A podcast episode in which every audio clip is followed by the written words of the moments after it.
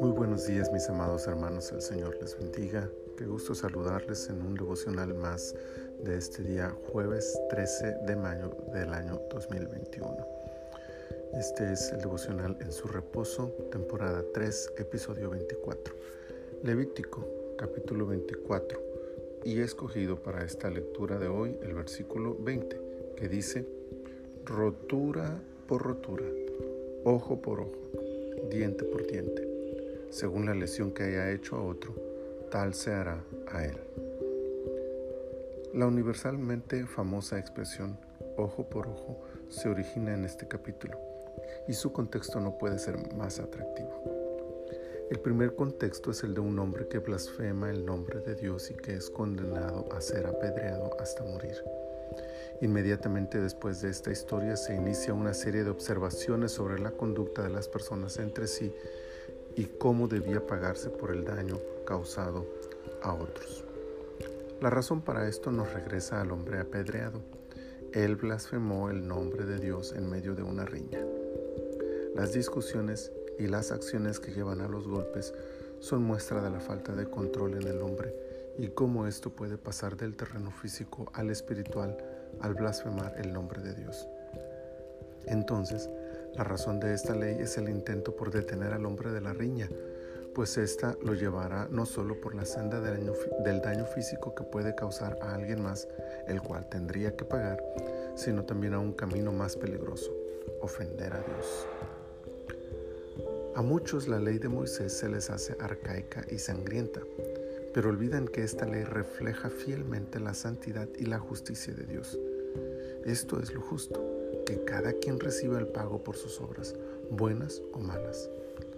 La ley desde esta óptica es preventiva. Al señalar el posible castigo para el ofensor, intenta disuadirlo de que inicie una discusión que lo lleve a la riña, que lo lleve a dañar físicamente a alguien, que lo lleve a blasfemar el nombre. Por supuesto, esta ley ha sido cumplida y en su lugar ha sido insertada la ley de Cristo, que irónicamente, por aquellos que la consideran más permisiva, no es más benevolente en este tema. Algunos argumentan que no estamos bajo la ley, sino bajo la gracia, pero olvidan que en la gracia ya ni siquiera es necesario dañar físicamente a una persona para merecer ser llevados a juicio. Basta con ofenderlo verbalmente. En resumen, la ley prevé el riesgo de que una acción física termine ofendiendo a Dios y trayendo un juicio mayor contra el culpable. Por lo tanto, hoy en día debemos evitar el conflicto, ya no solo el físico, sino el verbal incluso, evitando la ofensa contra el prójimo aún en su forma más simple y procurando así alejarnos del riesgo de ofender a nuestro Dios. Dios nos ayude para lograrlo. Señor, muchas gracias por tu palabra, por bendecirnos a través, de la reflexión de este día. Y estoy seguro de que también quieres y puedes ayudarnos para cumplir con el principio de esta verdad. Aprender a controlar nuestro temperamento, a dejar que tu espíritu nos ayude a dominar nuestro carácter para evitar el conflicto en todas sus formas, porque no solamente hay riesgo de dañar a alguien, de lastimar a alguien, sino de ofenderte a ti, Señor.